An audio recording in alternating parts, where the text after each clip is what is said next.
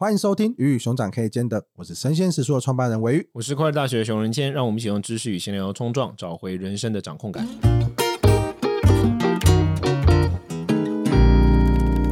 好，今天这一集呢，我们延续上一集的内容。如果上一集大家没有听过的话，可以再回去听上一集。我们讲了关于很多面向的话题。我们讲的击败人，让你看着我，基本上就是这样。那今天这集我们同样邀请简少年来到我们节目当中。简少年还是快速的跟大家自我介绍一下。Hello，大家好，我是一位拜拜网红简少年。好，说到拜拜网红，嗯、我相信大家很常拜拜嘛，嗯，会拜拜吗？他不拜拜啊！我说大家会拜拜吗？熊熊不拜拜啊！我被拜啊！没有啊，他是佛教信仰啊，佛教是那不叫拜拜吧？但我们去年那个啊，我去年就做的比较大，就是我带达赖喇嘛代表去跟朝天宫。哦，你也是看你前那个妈祖回来一次，我我每个礼拜。拜拜。我的意思是说，我们透过这个方式去建立我们要开始往民俗信仰扩张的这个这个这个战略目标。我们带了三十几个人，不切在那个圣母殿，在那边念藏文经。有我看到照片，北港人全部都北港人全部都跑来了。对，你看我们道教徒多么的宽容。我跟你讲好，我跟我我跟你讲一句，我跟你我跟你讲一件好笑的，就是藏族会献的那个叫哈达嘛，白色的，就是代表礼貌那个。可是你要在在台湾民俗信仰里面看到白色的布，又觉得很不吉祥。然后我们就带着白色的布进去庙里面，还把人家捆在脖子上。就藏族的仪式是会把你挂在脖子上，这就是披麻戴孝吃喜酒。我觉得北港那些本地的那些那些大叔一来，我也觉得我们道是很宽广。那我好奇，因为两位都宗教工作者嘛，对。那你们对于拜拜，因为你说你每个礼拜都拜，那你是拜什么？跟你怎么？我告诉大家，我这一本新书叫什么？简少年现代生活为什么要改运书？是改运书。其实它整段就在讨论如何改运，而改运里面最关键就是拜拜。啊，改运最关键就是拜拜，为什么？对，为什么？因为我们认为啊，这个世界是这个阳间跟阴间，或是说合体的，所以你看阳间的所有奋斗占百分之五十，阴间在另外百分之五十。占那么多，所以绝大部分人在阳间的时候，跟你跟你同事匹敌的时候，你大概是四十分对五十分。但是在阴间，只要努力一点，你就超过他喽，对不对？因为他没做嘛，对不对？跨跨跨界打击。所以我们拜拜最常是什么？第一个，但初二十六我一定会去土地公庙啊。那平常中间的时候，路过一些庙宇啊，像火神庙什么的，我还是会进去拜一下，或者是做一些超度祖先啊。等等的，所以我几乎是每个礼拜都去拜拜了，但每十五天一定会见一次土地公就是了啊。对，你拜拜的话，你会做哪些就是动作，跟一般人不太一样吗？呃，最不一样的是第一个，呃，第一个当然就是你我拜的时候，除了我会问神明说要不要给我签，除了我自己的问题以外了，我要是有什么要交代的。然后走之前我会问可不可以走，如果不能走，我就问他那是要再拜一次，他可能说是，我就再拜一圈，或者说他还有事要跟我交代，还是再跟我讲。有一次带我朋友去拜拜。哇，那个为了帮助我朋友，那个我从十一点拜到晚上八点，什么拜到爆？真的假的？真的真的就不能走啊？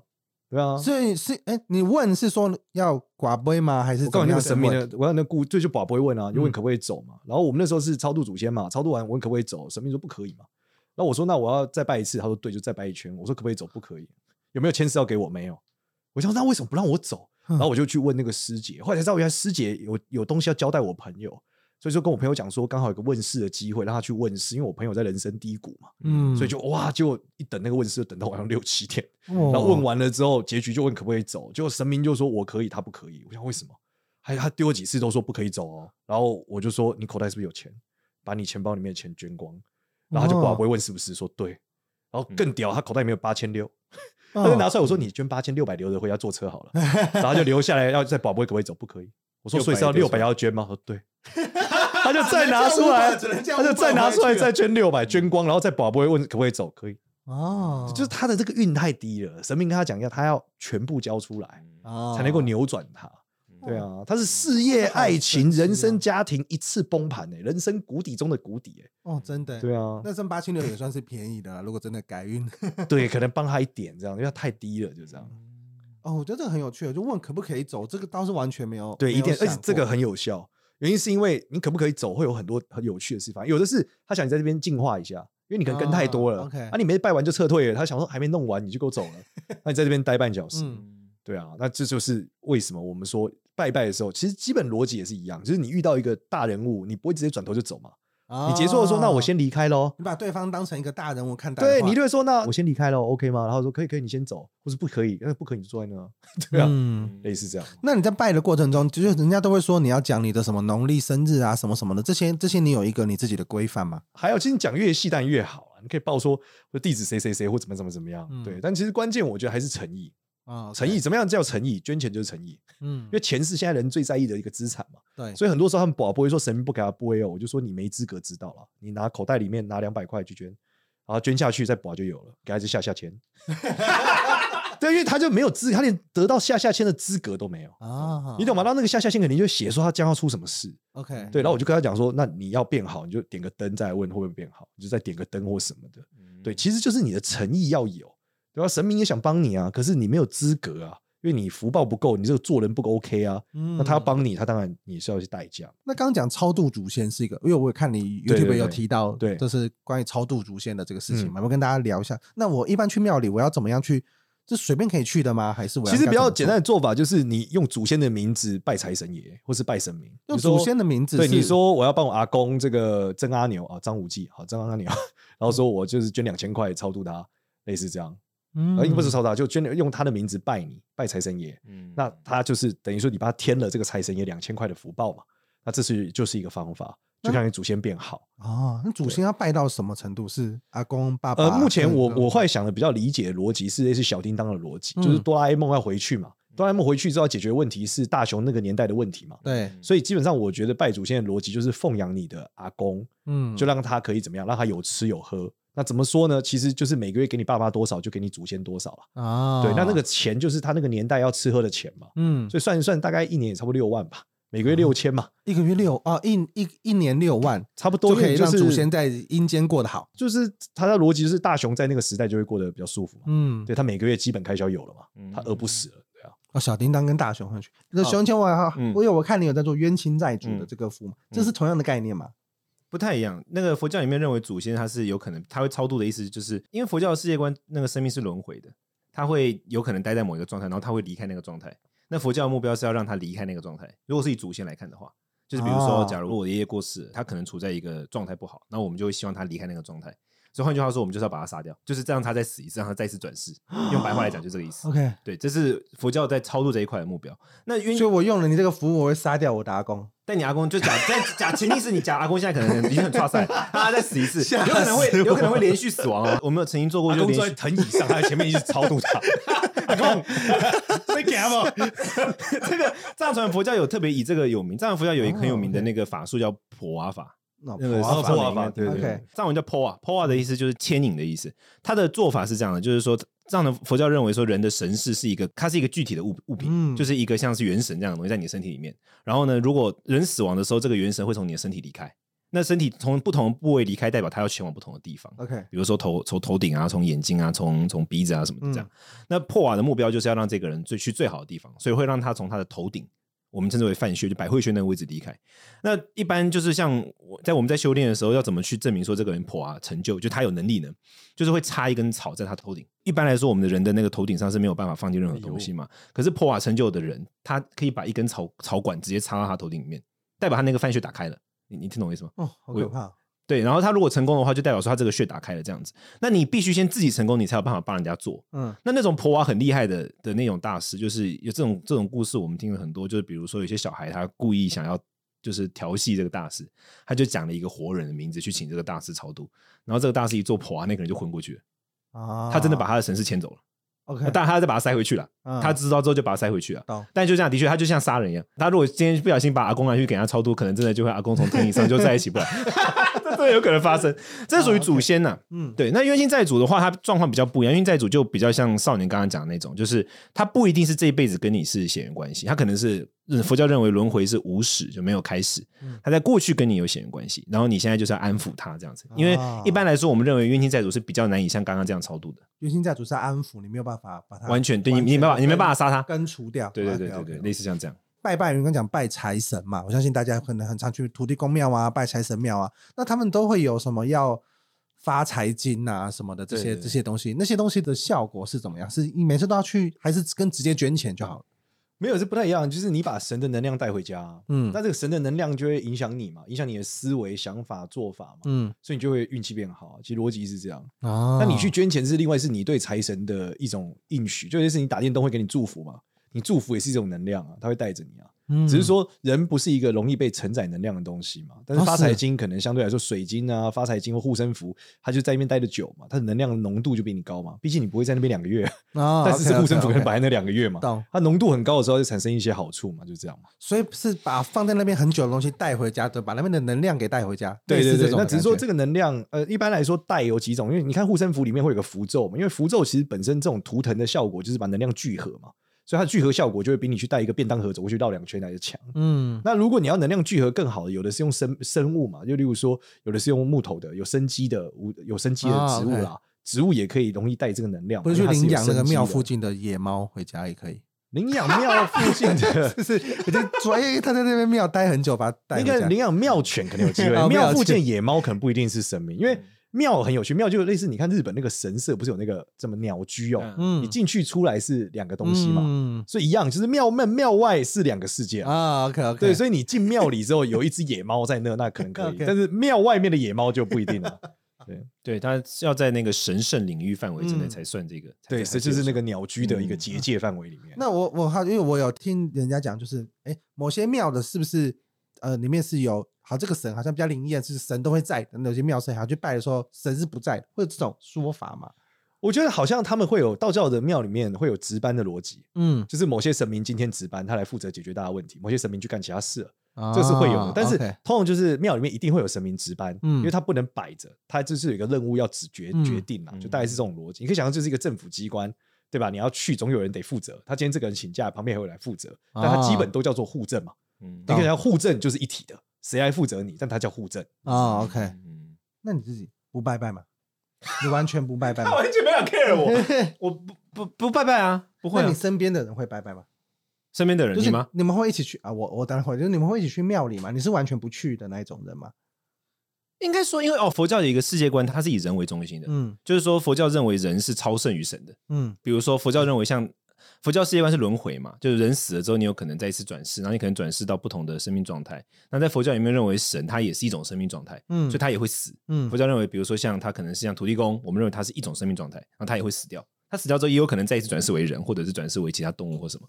所以在这么多的生命状态中，佛陀认为就是人类是超胜其他生命状态的啊。当然，他是指说有修行的人类.一般的人类当然就还好。但一般的人类如果是有修行的人，他是超胜其他生命状态的。嗯、所以在这样的情况之下，不会拜拜啊。而且像比如说好，比如说像我们也会有类似拜拜的行为啊。比如说我们会我们称之为佛菩萨嘛，然后我们也会向他祈祷或什么。嗯、但那个逻辑比他比较不一样，因为佛教里面认为说那个佛菩萨本身他是很像在睡觉的，他是被动的。他就很像是一个 AI 吧，你这样想好了，他没有主观的意愿，你跟他讲什么，他就会回应你。但最主要能动性在你身上，嗯、所以是你提出你的需求跟你的方案，然后他只被动回应你而已。所以他比较不像是大家概念中那种拜拜。我是说很传统的佛教，很纯正的佛教。但是在一般的情况之下，那大家比如说我也会去天后宫啊，我也会去朝天宫，的时候也有去嘛。嗯，对，那种的话，我们就会认为说我们是跟一个另外一个生物，就另外一个人，就比如你把它想象他一个人。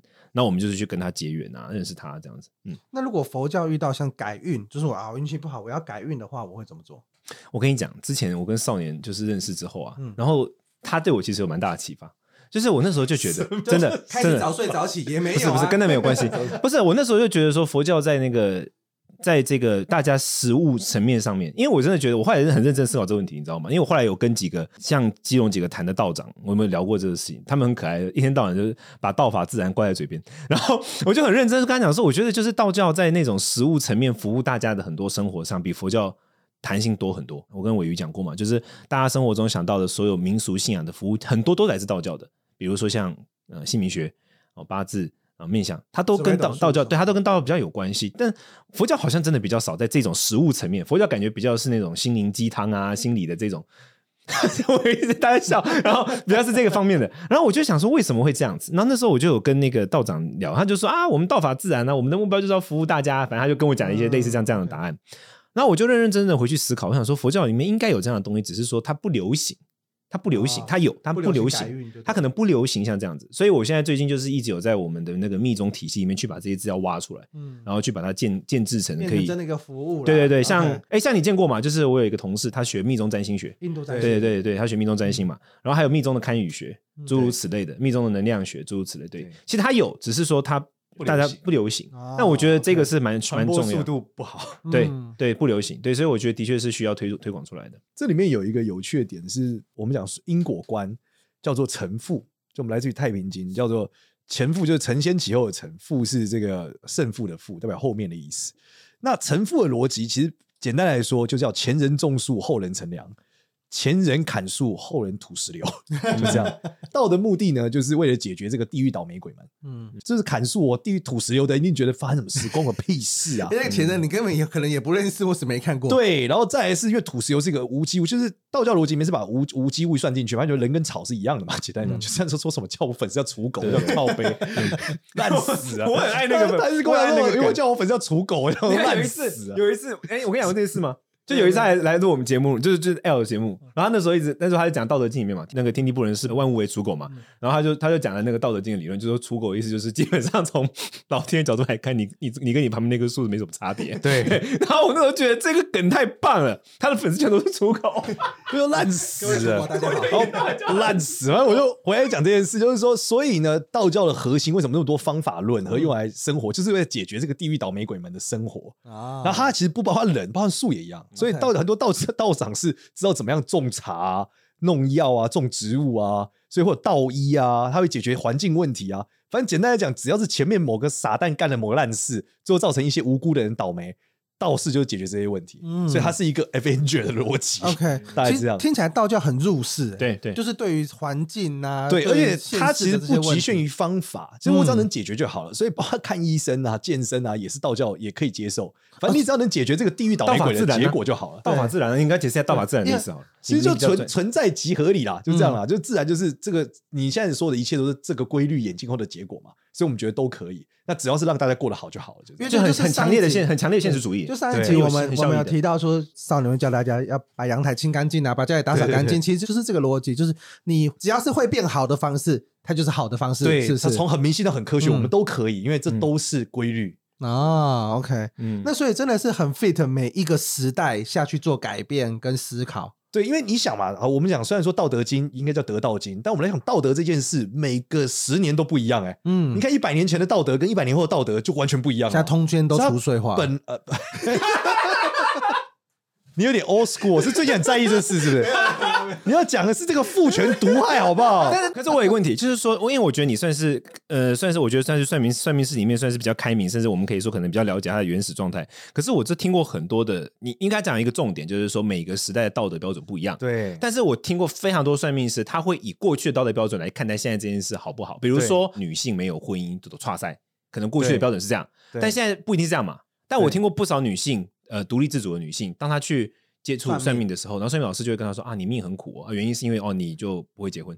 然后她马上她马上翻脸，她想说靠北，我不会结婚，我开心的嘞，我还命苦。对，像这个这个现象，你你怎么看待，以及你觉得怎么办？不是啊，这个逻辑的本质是，它本质是用他的价值观加上古人的技术嘛，去结合出一个结论给你嘛。例如说，你看明朝的技术，我们要记住明朝，明朝十到十五岁结婚，你试试看叫现在十五岁结婚，你明天被抓去关了好不好？对啊，你怎么跟他这样讲？所以，那你跟他讲说，哦，我觉得你这个这个偏晚婚，对不对？现在讲晚婚，我们讲三十岁，他说还蛮早的。嗯 所以其实本来就是那个状态，结合他的推论和价值观，最后提供一个答案嘛。，OK，所以你要理解一件事，就是算命这件事算是一个状态，他所有嘴巴里面说出来符合现代的事实，都是结合他价值观后的结果。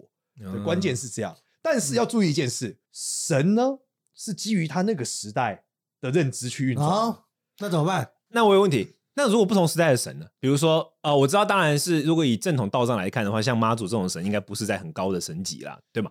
以正统道教来看，可是我你知道，不会道还还好啦。可是你看他宋代人 嘛，严格来说，比如说他是宋代人，那比如说玄天上帝，虽然他应该很早，可是他是比较明代开始流行的嘛，那怎么怎么办？就是他就是讲如果是公也成神古代人，那他就有古代伦理观啊，所以他的惩罚和啊宽恕都会照他的性格人设去前进那。他有办法被说服吗？呃，你可以跟他讨论。那一般女神比较友善，嗯，就你跟他讲完之后再抽一次签，他会说那还可以理解你，来帮你。对，但是关公可能就假赛啊，我们没办法帮神上什么性别平权课？不是他可能性别是平权，但如果你讨论那个事情是很黑暗的，例如说，你就是要去做一个坏事，关公会叫你去吃大便，啊但是女神可能会跟你讲这样不好。对了，那那观音肯定更。慈悲，嗯对，所以一般你问城隍爷，你就很容易连续拿五六支下下签哦。嗯，啊他就是照规矩嘛，城隍就警察局嘛。嗯对，你说不好意思，我就是刚偷摸，可以算不要算数嘛？你假赛啦，对，不然我偷人家钱可以不要算数嘛？你假赛啦。那有没有更现代一点的神啊？目前来看，他的意思是说价值观越接近现代因为因为，像是呃，我我记得我之前很早之前看过小说叫做《美国众神》，美国众神他就有新神跟旧神嘛，就是对。奥丁啊，那么美国众神对他影响很深哦。但你你的新神也不新，好不好？对 对，那那那那现在有，其实我觉得工业革命有后已经很难有讨论神的这件事啊，真的很难有人在讨论人成神这个过程啊。嗯。所以你看道教信仰，大部分大一点的神明都是最近最近搞不好就郑成功嘛明代，，嗯，对吧？啊郑成功应该算超级近的神了，嗯对，但他的也跟现在两性平权还很远，好不好？嗯。对啊，所以严格说起来，我觉得比较接近的神，可能道教逻辑里面，我觉得国姓也算是很近的了。嗯对，因为民国之后就传说以前有拜廖天丁庙，嗯。对，啊那廖天丁庙可能他的观点就不一样，他就肯定不认为偷有问题，嗯，而是为什么而偷。哎，但他有被正统道教接受为神吗？这道教逻辑里面，我们只要这四个规律一环，我们都认为它是一个存在，哎，这是人家道教？很开放，因为我所以我们有阳庙阴庙嘛，所以有正神阴神都有啊，所以台湾因为我本土信因为我我有遇过一些道长，他们很在意那个神谱的事情，就是你神谱，你知道他们有那个神谱，就是说他们有一个谱里面，你要进到这个谱里面，他才认为是正的，不然他就认为你是淫祀嘛，就人家很传统的那种想法，也我也听过这种观点。道我我老实说，那那你说那个道长说我多淫世，他也不会去把那个庙干爆啊，嗯所以他也可能就是认知上而已。啊对，所以本质还是接受他的存在啦。嗯他可能只是觉得他的那个价值观没有那么好，啊所以他就没有那么支持你去。嗯但你说他对那个多愤恨，倒也没有。嗯对，因为古代的那个淫祀是很夸张的啊、例如说，呃，我古代有一个神叫王二哈，这个很有名的神。这个王二就喜欢吃人嘛，他就跟底下的信众讲，不可以把婴儿给我吃，我就把你干掉。啊那这种叫淫祀嘛，那可能就出现一个道长插一根香就打雷就把他干爆了。啊那这种才会发生这样。而且 台湾也不太容易出现淫祀，你知道为什么吗？台湾的王爷信仰很重，嗯王爷的功能是什么？就是代天巡守。灭淫祀，嗯对他专门灭淫寺的，所以 你要在台湾淫寺不太容易，因为王爷太猛了，嗯而且信仰太发达了，嗯大概是这样。嗯，那像四面佛呢？因为我们刚刚有提到四面佛，四面佛它四面佛不在我们讨论范围了没有，它有些四面佛它很灵 验。四面佛我们来，他最软的，来道法自然一下。四面佛就是这个没有四面就是道的一环，他只能回答你它是存在即合理不是不是，它是泰国的一个一个道的规律嘛，所以它就有泰一个泰国规律跟规矩啊，那就要照他规矩来玩啊，对吧？你例如说你跟关公讨论事情，就得讲义气嘛，嗯他是义嘛，对吧？但是你跟这个四面佛一定也有它的规矩啊，嗯对啊。那我印象中大家对于四面佛理解就是还愿嘛，嗯对不对？你今天忘记还关公，关公可能只会觉得你你很北蓝，因为这个规矩里面可能没有设定成这样，他认为你要承担最后的后果。OK OK，但四面佛他如果有严谨的规矩，你得还，那今天你就得做，要遵守他的因为神明都是照着他们的经典里面说出来话负责任的。嗯就今天神明如果说过你拜我会怎么样，嗯就会怎么样；你如果不拜我会发生什么事，这都是照这个运转。所以四面佛如果有他的规律，但我不熟啦，一定是，但看大家都是会还嘛，所以代表他的规律就是你得还。嗯神明基本上不论是佛教也认为是这样，就是不同的神，他们的关键是誓言，他们会有一个诺言然后他们是极度重视诺言的，的规则，他们很重视合约啊，神是非常有合约精神精神的哦所以他跟你是建立什么合约，你就得照没有现这个合约现。代法治观念的，蛮他们非常重视合约。那嗯现在佛教内部对这个很敏感，佛教都称之为四面神啊，因为佛教北宋他被叫佛嘛。他是这样的，他是这样的，就有一个故事，就是说他其实那个造型是梵天嘛，是印度教的一个神佛教也也佛教化有吸收他，这样印度教的一个神，但是他那个神体本身应该不是梵天本人。哦他这个据说就是在泰国的那个现在四面神的那个大本营，他那个后面是一个广场嘛，在 Siam 嘛还是哪里？在那个对，大它就是一个百货公司啊，百货公司嘛。据说是当初他盖那个百货公司的时候，就一直出现公安事故。就他们找了一个，据据说有通力的人来看，嗯然后那个有通力的人说这个地方有一个象神，就安抚不了那个象神，所以他就找了一个比象神更高神格的神来压他。因为泰国流行的是佛教加印度教的世界观，懂然后在他们的世界观里面，就是象神是 Indra，就是我们佛教叫第四天，闪电神的坐骑，所以就找了闪电神的上司，就是梵天的形象来压他。哦结果造了那个四面神的形象之后，这个问题就解决了。所以后来他就变得越来越灵验。那他的最主要核心对他是还愿，他非常在意这个事情。他而且他很快的，他的给予你的祝福是很快，但是一旦你不还愿，他的反应也很快。嗯，我最后问一个问题，就是因为你看，像刚讲的四面神或四面佛嘛，其实台湾也很多、哦，但是这样只要请了一尊来，或者有个佛像在这边，它就成为一个庙了吗？我自己很好奇，就是因为宗教啦，都算是蛮厉害的行销，对，因为它一有很多一脉相承啊，然后大家都相信啊，或是哎这边好像突然间就被传很灵了，他好像他也没有做什么。投广告啊，或怎么样？对对，但是就被传很灵，然后大家就会来。就是这些东西是怎么形成的？你们有对这个有研究吗？好，道教的逻辑里面比较，我觉得现在比较能接受的理解就是平行世界论。OK，就是说他认为平行世界存在的东西是可以交互影响的。嗯，举例来说，二郎神，就世界上从来没有真正存在过二郎神这个人。但是二郎神虽然在所有的戏曲环节和当时的民俗信仰，经过祭拜之后，他就习得了这个能力跟这个信仰的结构。哦、是这样子，对。然后道教也拜，道教也拜齐天大圣啊。啊但是其实《西游记》里面齐天大圣从来没有真正存在过历史上嘛。所以呃，包含我们看到的这些所谓《封神榜》里面的神哪吒、三太子。它都是戏曲或故事，故事创造和民俗背后构筑出来。对，但我们不认为那叫故事，更多可以讨论叫平行世界。OK OK。而在平行世界，有的大能的人，他透过一些呼叫之后，他可以降生在这个位置，而把这个能力释放出来，去符合当地人的一个状态。嗯，所以在道教逻辑里面，你有一尊神像，只要所有人一起有这个原因，它是可以从某个平行世界里面移动过来的。你之所以呼唤，对你之所以想得出来，代表它存在。如果你它不存在，你想都想不出来啊。OK，逻辑是这样。嗯，那佛教也会也有。佛教的想法比较不一样。佛教认为说，那个神是人创造的。比如说，如果我今天要在这个地方造一个神像，然后我要说它是鮪鱼大仙好了，嗯，然后因为我开始祭拜他，只要有祭拜的话，这一带附近的有能力的这种灵体吧。佛教称之为鬼神啊，但是鬼的概念跟大家一般这种鬼的概念不一样。嗯，但但这个可能会有误会，所以我就讲灵体好了。好，那佛教认为就存在很多灵体，一直都存在。那灵体有它的状况，有些是非常有有才华，有些很有能力，有些很没有这样。那当你在这边创造一个叫尾鱼大仙的神的的时候，然后你开始祭拜他，这是 Version One 的第一集。嗯，那么所有愿意接受被叫做尾鱼大仙的灵体就会聚集在这里，然后他们就会产生成一个集团。嗯所以，就比如说，像我们认为像妈祖，好了，假如说妈祖，我们认为妈祖是怎么样？它就是一个一个公司，它是一个集团，有一大堆的灵体。那当然，他们的最大 boss 就是林默娘吧。但是他们下面那些全部都会说自己自己是妈祖，他们是这个集团的。那在历史上，我们其实会看到信仰此消彼长。比如说，某一个神曾经很有名，可是后来这个神都变得无名了，然后又另外一个神兴起。我们认为这是这这边发生的状况是什么呢？其实没有，其实说集团他改，他们全部都换公司跳槽。哦，他们全部都去加入那个，因为在佛经里面说鬼神是那一种比较初阶的这种灵体啊，他是没有忠诚性的，他是跟哪个老板他就说他是谁，嗯，所以这是这是第一个。那第二个就是说，所以一般如果说你放一个神像，然后你开始祭祀他，那这些灵体会聚集，这是一种状况。那另外一种状况就是有修为的法师，不论是用佛教或者说其他宗教法师为他注入那个灵，就开光嘛，嗯，我们为他注入这个灵的时候，那他就会启动他的这个力量，但是。法师本身的启动方式的不同，会导致里面的那个灵回应你的方式不一样。嗯，比如说有一些法师，他可能就是把他自己平常在祭拜的灵体放进去；有一些法师可能是启动他的某一种能量场或什么。每一个法师的方法是不一样的。嗯，佛教观点是这样。对，到我们的经验要注意一件事，千万不要得罪活着的时候就会法术的神。嗯，对对，就是说特别凶。有的神是他因为什么义啊人啊，像孔子他成为神，那这他是因为人，他活着不会法术嘛？嗯，他活着如果像姜子牙这种等级的。他活着时候就不法术可以喷死你那种，千万不要得罪他。嗯，对对对，因为他们活着的时候就会法术了，他死后会更强，他的那个法术能力会是很惊人，而且他会干掉其他神，然后他很快，嗯，这也是他很快。然后道教的神明是有彼此是有恩怨的，例如说二郎神跟孙悟空是有恩怨的，他们处不来的，嗯，或者是托塔天王李靖跟他儿子就是哪吒是有恩怨的，所以你不要在这个他们是有一个结构在的，就是结构如果互相影响的时候，你是会。得罪这些神的啊，对，所以他还是要造一个规矩。你就想他就是一个大人物，就这样，嗯、用这样去理解他，我觉得会更好。对对对，我们也认为说那个活着在，我们叫宙斯嘛，称之为宙斯，再生是宙斯。如果死后成神，但是在佛教里面，死后变成神，他不一定是好事，因为我们认为说他如果是好的话，他会再次成为人啊，因为它是轮回。对对对，就比如说在藏传佛教里面有一个达赖喇嘛一直禁止信奉的一个、嗯、一个一个护法神，一个神啊，他们叫护法。现在他以前是护法，但后来现在被禁止，他就是再生的时候是一个僧侣。而且是一个很大很强大的一个一个僧侣，他咒术很厉害。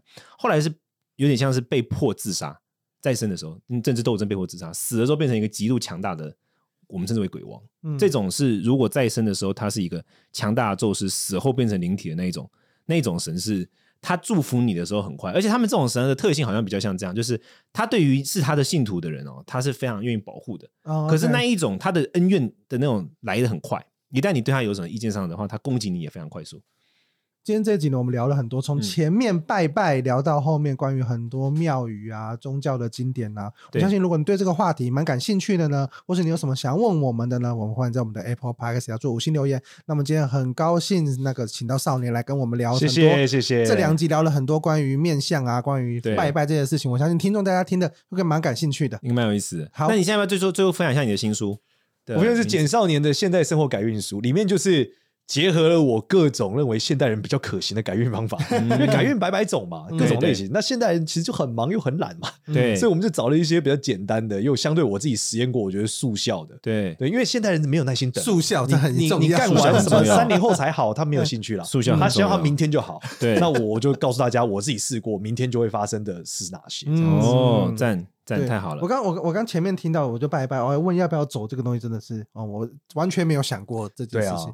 我觉得跟少年聊这些啊，都会给我一种，就是他刚，我觉得刚刚有几个我听到蛮亮点，就是小叮当跟大雄这件事情，就是他回来帮助你，或者哦，你那个时代你要去解决他那个时代的问题，你应该怎么做？跟我们面对这些神，他其实我们要把它当成是一个，你在去面对大人物的时候，你会怎么做？那你在那个庙，或者你在那个当下，你要怎么做？我觉得像这些东西都是大家非常好去理解跟跟可以想象。哦，那我应该要可以我自己如果发生的话，我应该要怎么去解决它？没错。太好了，那就我们下次听。好，好，大家就咱们告个段落，谢谢大家，拜拜，拜拜，拜拜。